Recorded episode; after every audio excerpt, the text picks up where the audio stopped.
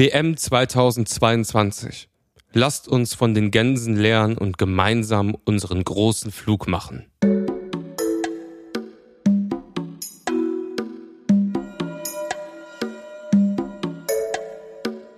Friendly Reminder mit Carla Kaspari und Kurt Prödel. Ja, herzlich willkommen zur Ausgabe 29 von unserem Friendly Reminder mit Carla Kaspari. Und mit Kurt Prödel. Hallo. Der, der Supergans. Was war das für ein Zitat? Das war irgendwas mit Fußball zu tun und Gänsen. Ja, kannst du es dir zusammenreimen? Nee, oder? überhaupt nicht. Also ich wirklich nicht. Ich habe keine Gar Ahnung. nicht? Doch, Es- doch, ich kann's. Aber weißt du warum? Weil ich einen Skeet von dir gelesen habe. Ja, also. Mit, mit Oliver Kahn oder so? Nee, es ist Nee. wirklich viel geiler. Und zwar, es gibt auf Amazon die Doku All or Nothing über die WM in Katar. Sie hat auch nur drei Folgen, muss man sagen, oder ich glaube vier.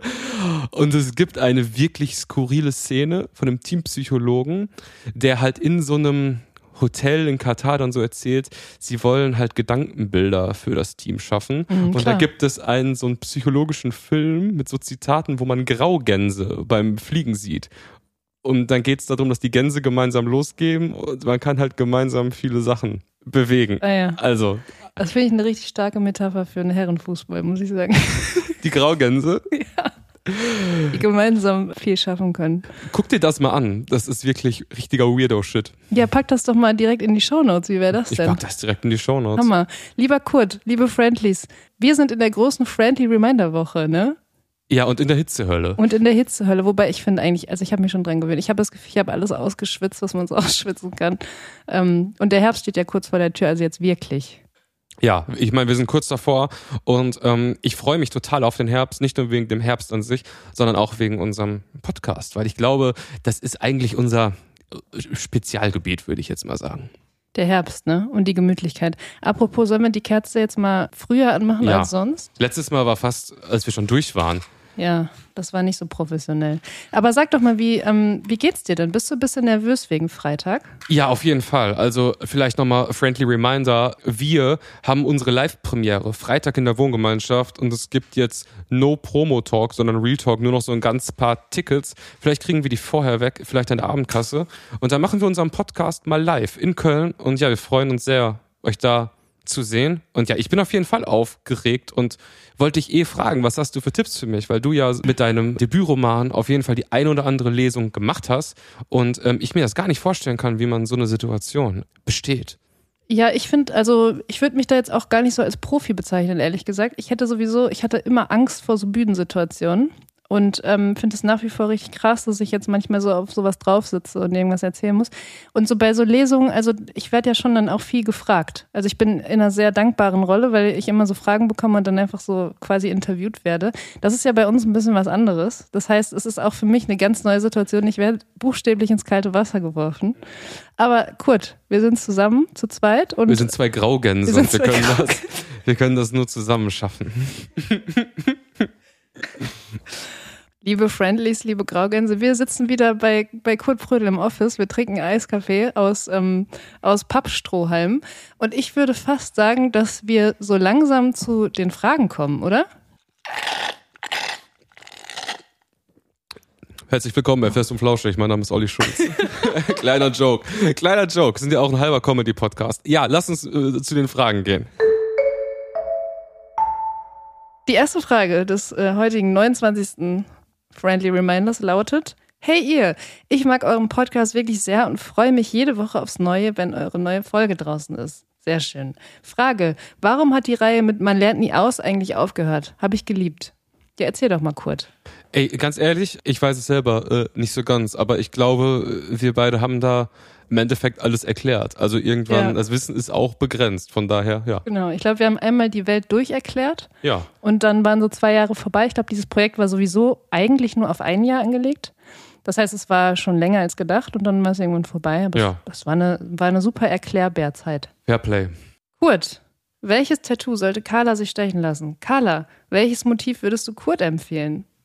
Boah, wow. Das ist richtig gut. Gute Frage. Also, dir würde ich voll gern auf dem Oberarm, weil du Music Lover bist, ein Notenschlüssel. Ein brennender Ja. Notenschlüssel. Okay. Ja, denke ich mal drüber nach. Ja. Ja, ein Tattoo für dich. Also ich muss sagen, man kommt ja in seinen, seinen 20ern vielleicht öfter mal so an den Punkt, wo man so drüber nachdenkt, sich irgendwas stechen zu lassen und auch vielleicht so ein grobes Motiv oder so vor Augen hat. Ähm, ich bin eigentlich ganz froh, dass ich da standhaft geblieben bin und das nie so durchgezogen habe, weil ich finde eigentlich, mittlerweile ist es fast subversiver, kein Tattoo zu haben, als ein Tattoo zu haben. Es ist eigentlich mehr Körperkult kein Tattoo zu haben, als irgendwie ein Tattoo zu haben. Und bei dir ist es so, dass, also wir sind beide nicht tätowiert. Das hat der User vielleicht auch schon so angenommen. Ich lieg's nicht tätowiert. Ich auch, ich auch nicht tätowiert. Und glücklich damit. Ja. Aber ich würde trotzdem, also wenn du jetzt nochmal ähm, in deinen 30ern auf die Idee kommen solltest, dich irgendwie tätowieren zu lassen. Du bist ein, du bist ein strukturierter, funktionaler, irgendwie pragmatischer Typ. Deswegen will ich dir auch so ein funktionales Tattoo nahelegen. Also irgendwie sowas wie so ein, wie so ein Pin, den man dauernd vergisst oder so, weißt du, irgendwie, oder so ein Tann oder Eine sowas. Tann. So eine Tann. Wo du weißt so, das, das wird noch länger deine Tann oder dein Pin sein. Interessant. Ähm, aber sowas, was man dann auch doch mal vergisst, so irgendwie an, Mhm. an der Kasse oder so, so EC-Pin oder so. Einfach so ein kleines, so ein kleine, ein kleines Tattoo. Das, das wäre das Einzige, was so bei dir ansonsten. Ich finde halt so, so mit 20, Mitte 20 hatte ich tendenziell, glaube ich, hin und wieder schon Ideen, wo ich dachte, boah, als Tattoo, das wäre voll geil. War aber zu verkopft dafür und dachte, ah ja, mh, irgendwie so komisch eitel und so schissermäßig. Jetzt ist so, ich bin 10 von 10 ready, mir was tätowieren zu lassen. Real Talk, mir fällt nichts mehr ein. Das ist halt eigentlich das Problem. Mein letztes Ding war, Leute, die ab und zu meine Instagram-Story gucken, ihr kommt ja oft in den Genuss von den tollen Sachen, die ich koche, wie Pancakes. Ich bin ja riesiger Wilroy Boch-Fan, inklusive des äh, Sets Wildrose. Und das wäre ein geiles äh, Tattoo, finde ich, Wilroy Boch Wildrose. So eine Wildrose, ne? Ja, genau das Muster eins zu eins. Ja, sehe ich auch bei dir. Hey Carla, hast du Buchempfehlungen, um sich in den Herbst einzustimmen? Liebe Grüße. Äh, liebe Grüße zurück und äh, danke für die Frage. Ich muss sagen, ich, also ich habe im Vorfeld ein bisschen darüber nachgedacht und mir fällt es, glaube ich, schwer, so jahreszeitspezifische Buchempfehlungen zu geben. Also ich könnte jetzt keinen Roman empfehlen, zu dem man ganz besonders gut den Pumpkin Spice Latte irgendwie ähm, umgreifen kann. Aber trotzdem, also ich, äh, zwei Bücher, die ich immer empfehle, sind einerseits Karte und Gebiet, Michel Houellebecq und Die Wand von Malin Haushofer. Das sind vielleicht sowas wie die besten Texte, die ich kenne. Und darüber hinaus, ich habe äh, letztens einen sehr guten Roman gelesen, der den Titel trägt, der den Supertitel trägt. Das Geheimnis meines Erfolgs von einer österreichischen Autorin. Margit Mössmer heißt sie. Das kann man lesen und vielleicht eine gute Zeit haben. Aber es ist jetzt nicht so herbstspezifisch oder so. Alexander Bauer 2. Hallo Kurt. Schaust du auch Counter-Strike auf Twitch? Kannst du einen Kanal empfehlen? MFG. Ähm, ja, auf jeden Fall. Also ich äh, schaue ähm, Counter-Strike auf Twitch meistens, wenn ähm, Turniere sind. Ich bin ein großer ohne Pixel-Enjoyer, Madriller. Und äh, ja, ich appreciate auch das Hobby, the Hobby. Ich spiele gerade die Counter-Strike 2 Demo. Wenn das Ding raus ist, dann können wir mal so ein Friendly äh, Reminder 5-Stack machen. Also wenn ihr CS spielt, ähm, schreibt mir auf Instagram äh, so viel dazu. Ja, liebe Friendlies, wir freuen uns sehr über eure Fragen. Und letzte Woche gab es auch eine Frage spezifisch so über über mich zum, zum Thema, dass ich so ironisch bin und da haben wir ja irgendwie so eine kleine Diskussion, so, ein, äh, so einen kleinen Deep Dive, wie man sagt, gemacht. Ähm, hat mich auch noch sehr beschäftigt und ich habe dazu auch noch Nachrichten auf Instagram bekommen und einer hat das sehr schön so formuliert und das habe ich irgendwie gefühlt. Da bin ich gespannt, was du dazu äh, davon hältst. Der meint, dass er das auch kennt, dass Leute das, was er sagen, er sagt, so ähm, als so Auto autoironisch so wahrnehmen, obwohl Ja. er das auch nicht so meint. Und er hat für sich den Entschluss gefunden, dass es von Leuten oft so wahrgenommen wird, die nicht so differenzieren zwischen etwas ironisch meinen oder eine gewisse Selbstironie Ja. zu haben. Macht das Sinn? Es klang jedenfalls gut. Das klingt ehrlich gesagt sehr gut, ja. Vielleicht, ja. Ähm, oder auch, auch einfach sowas wie das alles nicht zu ernst nehmen, weißt du?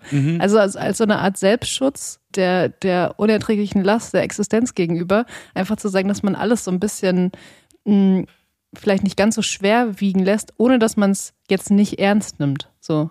Also finde ich sehr schlau, was er geschrieben hat. Also ich benutze keine Ironie. Das ist ein Schutz gegen die unerträgliche Last meiner Existenz. Wow, ist das geil. Ja, liebe Friendlies, wir sind ja, ähm, wenn die Folge rauskommt am Donnerstag, sind wir morgen auf dem Poddyfest. Und wenn ihr Bock habt, dass wir live auf der Bühne eine Frage von euch beantworten, dann stellt die jetzt sofort, weil wir müssen die ja dann am Freitag spätestens lesen und beantworten können.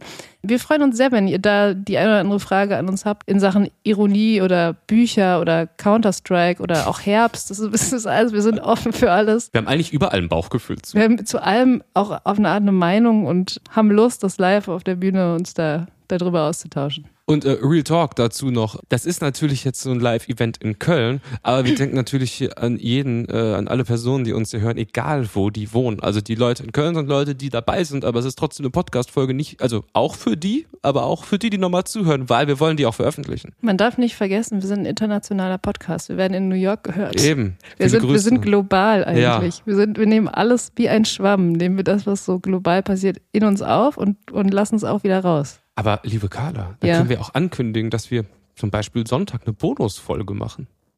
Sonntag eine Bonusfolge? Ja, die Aufnahme. Ach so. Wir Ich, veröffentlichen das natürlich. ich dachte, das machen wir in der Woche darauf. Nö, wir machen, die kriegen eine Bonusfolge. Du hast Bock, richtig viel zu podcasten gerade, ne? Das heißt, ich hab Bock, ich habe hier eine Verantwortung. Oh Mann. Ja, ich dachte ehrlich gesagt, dass es dann in der nächsten Woche kommt und wir so ein bisschen eine Woche Pause haben. Aber ey, wir können Lass eine was Bonusfolge. zurückgeben. Ja, wir geben was zurück. Wir geben was zurück. Schauen wir mal. Liebe Carla, es ist auf jeden Fall irgendwie so, der Endsommer ist für mich jetzt eine intensive Live-Event-Nummer. Man nimmt gerade nochmal alles mit.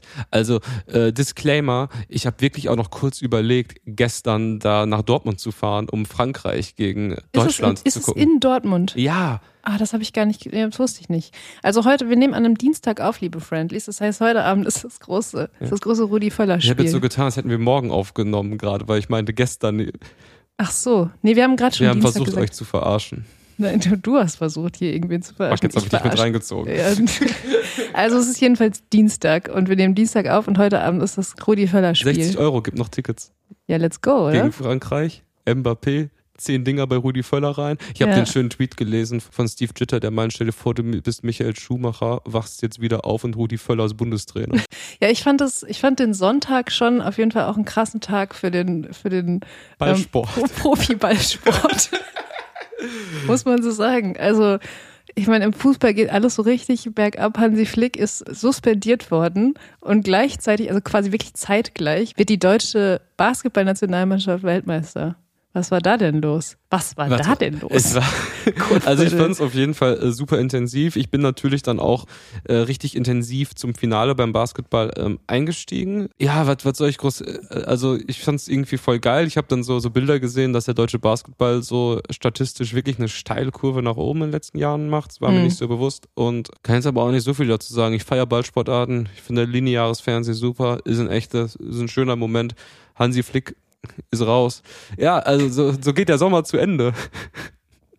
Und Rudi Völler springt ein. Ja, zu diesem Finale, ich habe auch ehrlich gesagt ähm, gar keine richtige Verbindung zu Basketball. Ich wusste, ich wusste nichts darüber. Ich habe so zweite Halbzeit habe ich eingeschaltet und dann habe ich mich von der Euphorie mitziehen lassen. Aber nicht, mir ist eine Sache aufgefallen, ich finde, es ist so ein bisschen auf eine sympathische Art und Weise so ein atziger Sport. Weißt du, was ich meine? Hm, Ich, ich weiß, was du mit Atzig meinst, aber wo siehst du das im Basketball? Ja, so die, also wie die Leute, also die Männer sich, sich da so verhalten, wie auch das Ganze kommentiert wird, dann wird irgendwie so, werden so die Frauen, die auf der Tribüne sitzen, werden so direkt auch so, da ist die Alena, das ist die Frau vom Dennis und so, so wird dann so darüber geredet. Und irgendwelche ähm, Experten mit so V-Ausschnitt und, und ähm, naja, ich sag mal, Tätowierungen sitzen dann im Sportstudio danach und äußern sich dazu mit so geilen Gel-Igel-Frisuren. So, es ist irgendwie so, so ein bisschen, es hat, es hat irgendwie so, einen- so einen atzigen Vibe. So ein, Dorf, edgier als Fu Fußball halt. so ein Dorfdisco-Vibe. Was? Ein bisschen edgier als Fußballberichterstattung. Wenn du dir jetzt mal anschaust, wie der ganze Vibe so bei der Frauen-WM war oder auch bei der Herren-WM, ist ja schon alles, also das, die, also die Leute, die man sonst irgendwie da halt irgendwie kennt, sobald die da als Experten oder Expertinnen in diesen Studios sitzen, haben die ja so ein Vibe wie so ein, so ein NPC, wie so ein Bot von Ja. ChatGPT. Und ich hatte bei diesem Basketball-Ding war das ja, glaube ich, wieder so, dass ich glaube, Magenta TV hat das übertragen und haben anscheinend ähm, von dem, was ich gelesen habe, eine, ähm, den Basketballfans entsprechend starke Berichterstattung gemacht. Ja. Und dann zum Schluss, ähm, wo man merkt, oh, hier geht was, ist, glaube ich, ZDF dann noch so Ja. reingegangen. Ja, genau, das hat damit. man, man hat auf jeden Fall gespürt, dass es eher so aus so einer Nische jetzt da rauskommt und niemand so richtig damit gerechnet hätte, dass dann da irgendwelche Leute sich im Sportstudio zu irgendwas äußern müssen. Ja. Eigentlich ganz süß. Ja, ich war noch auf dem äh, Konzert, liebe Carla, und zwar, ich habe die, die Kölschen Beatles meiner Meinung nach äh, an Mai Kantereit im fucking ausverkauften Rhein-Energiestadion Ja, gesehen. Ja, und das hat mich, das hat mich schon ganz schön umgehauen, muss ich sagen. Es war wirklich richtig crazy. Hattest du Gänsehaut? Ja, schon. Also es ist halt so, als, als, als Schlagzeuger einer Rockband gehe ich auf Konzerte und so auch nur noch mit äh, Gehörschutz. Also auch bei einer Kantreit. Es war wirklich für den Sound, den die machen, es war irre laut. Und die Leute haben halt mitgesungen. Das war halt wirklich, also, war wirklich absolut unfassbar. Ausverkauftes Haus, Sommernacht mit Sternenhimmel, Rhein-Energiestadion. Dann haben die da auch noch Tommy gespielt und alles. Ähm, das war schon wirklich, äh, meine das war schon heftig gewesen. und ich finde halt, dass die Band halt super spannend ist, weil ich so vor, als sie so richtig Mainstream gegangen sind, war ich mir, war ich damals noch in dieser Distinktionsphase, wo mir das alles zu uncool und zu corporate und zu, äh, ja, das war die Phase, wo du dir halt irgendwie so eine Sonic Youth Schallplatte gekauft hast, so der Vibe. Und das ist aber jetzt ganz anders. Ich fand das einfach unironisch komplett von vorne bis hinten geil und fand es auch berührend und wollte dich fragen, wie schaust du auf diese Band? Ich muss sagen, dass, dass diese ganzen Distinktionsbemühungen, ne, die man, die du jetzt so sagst mit dieser Sonic Youth Platte und sowas, das ist ja, das fällt ja mittlerweile alles, das fällt ja von einem ab. Also man ist einfach irgendwie, ich habe, ich bin nicht mehr, ich habe das auch alles nicht mehr. Und ich meine, wer, wer in Köln lebt und Tommy hört und nicht anfängt, da irgendwelche Gefühle zu, zu entwickeln, der kann bitte nach Berlin ziehen. Also es ist schon so. und ich kann mir natürlich vorstellen, dass es eine wahnsinnig krasse Atmosphäre ist da in diesem Stadion. Und ich meine, das, äh, das funktioniert einfach, was sie machen. Und das äh, ist, ähm, ist super und auf, auf eine Art auch sympathisch. Was glaubst du denn bei dir altersmäßig? Was war dein Distinktionspeak? Mein Distinktionspeak, wahrscheinlich so Mitte 20, so 25. Da hat man so die Anfang 20er und so, so, so hat man so alles sich angesammelt an, ähm, an, an Dingen und Referenzen und Erfahrungen und so und dachte dann so, man wäre auf jeden Fall richtig geil. Und dann fängt es so langsam, Ende 20 fängt es an so ein bisschen zu bröckeln, weil man merkt so, ja, das, was vermeintlicher Mainstream ist, ist vielleicht auch ganz geil. Und das hat man einfach vorher so kategorisch ausgeschlossen, was natürlich kompletter Quatsch ist. Und mittlerweile finde ich es eigentlich total gut, dass man verstanden hat, dass beides nebeneinander existieren kann. Also es können äh, nischige Ambient-Disco-Alben neben An My Kantereit stehen und alles ist in Ordnung. Wie ist es bei dir?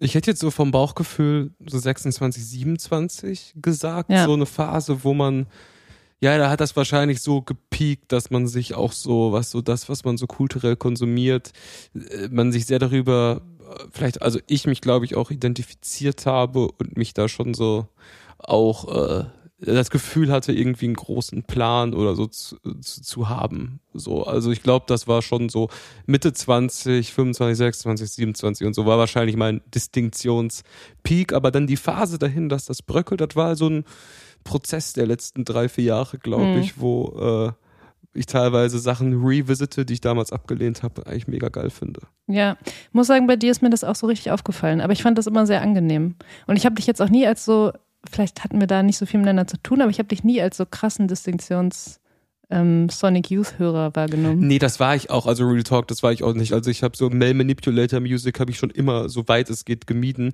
Aber ich meine so im Verhältnis, so wie man sich so selber sieht.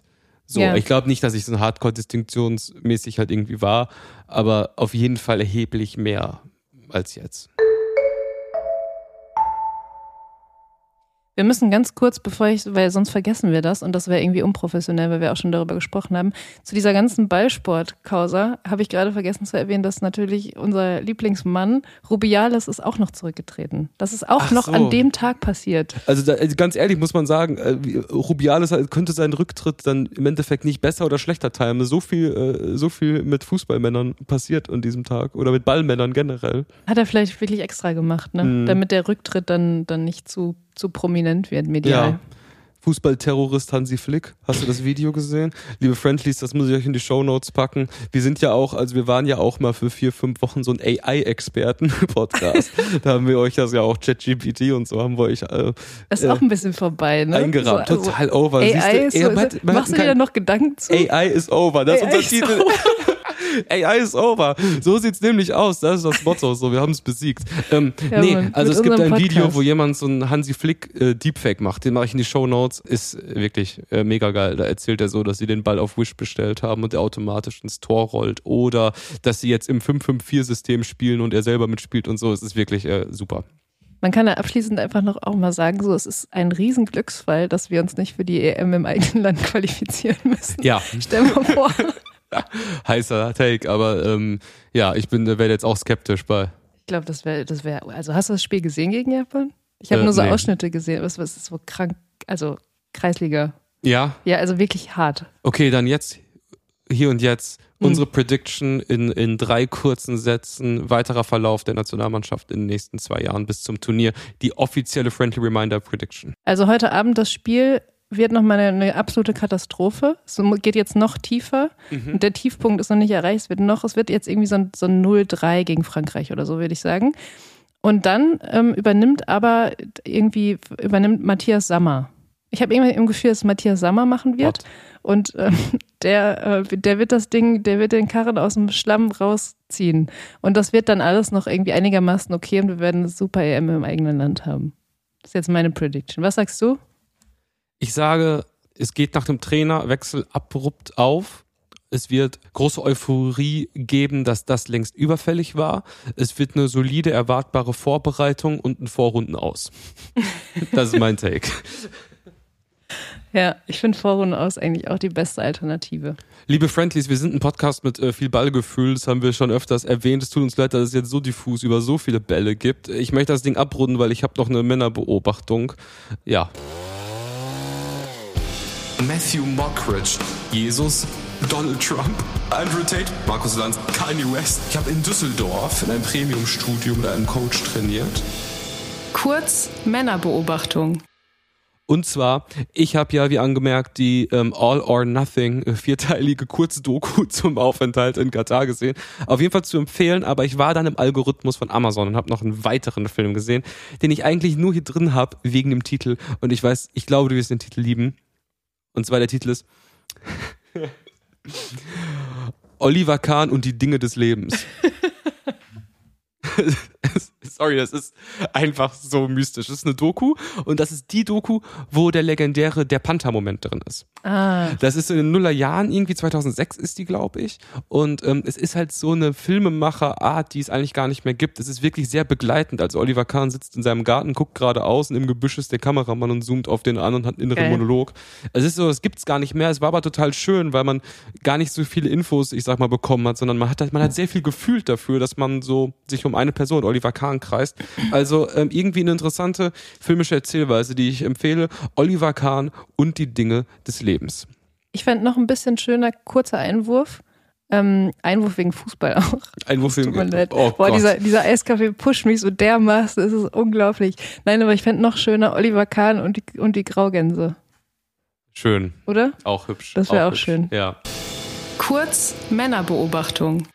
Liebe Carla, ähm, du entführst mich ja manchmal hier in dem Podcast in den Bereich Literatur. Ich habe mhm. das Image als, als hohler Gamer, der bunte Pixel anguckt und äh, nicht lesen kann. Deswegen ist es so, dass ähm, jetzt auch literaturmäßig äh, wieder sehr viel los ist, für mich jedenfalls, aus meiner Perspektive. Und zwar hat Sophie Passmann äh, ihr neues Buch äh, Pick Me Girls veröffentlicht mhm. und ähm, ich habe es nicht gelesen, aber ich bekomme einen sehr aufgeheizten Diskurs darüber mit. Mhm. Also ich sehe gescreenshottete Buchseiten, unterstrichene Sachen hier und da. Ich selber denke mir dann so, okay, ich, ich kann da gar nicht viel zu sagen. Ich habe das schließlich nicht gelesen. Was, warum ist das da gerade so, ich sag mal, so hektisch? Du, das weiß ich ehrlich gesagt auch gar nicht. Also äh, wirklich nicht. Ich habe mich wenig mit der Causa auseinandergesetzt. Ich habe gesehen, dass sie das veröffentlicht hat. Ähm, und dass, dass ansonsten da auch für so, so medial so ein bisschen Bass gesorgt wurde durch irgendwelche Zeitartikel. Meine Frage, die, die ich mir so stelle, ist einfach, ähm, ähm, was man genau machen lassen muss, um kein Pick-Me-Girl mehr zu sein. Was ist ein, also ein Pick-Me-Girl ist ähm, was genau? Ähm, ein Pick-Me-Girl, das, das umschreibt, glaube ich, so ein bisschen den Typus Frau, der ähm, andere Frauen aussticht und eigentlich misogyn sich verhält und, und also das, das Gegenteil von Sisterhood, sondern eigentlich so Ellbogen raus und mhm. ähm, pick me. Also ich, ich will diejenige sein, die sozusagen die Gunst der Männer abbekommt, um, um dadurch irgendwie erfolgreicher zu sein als alle anderen Frauen. Mhm.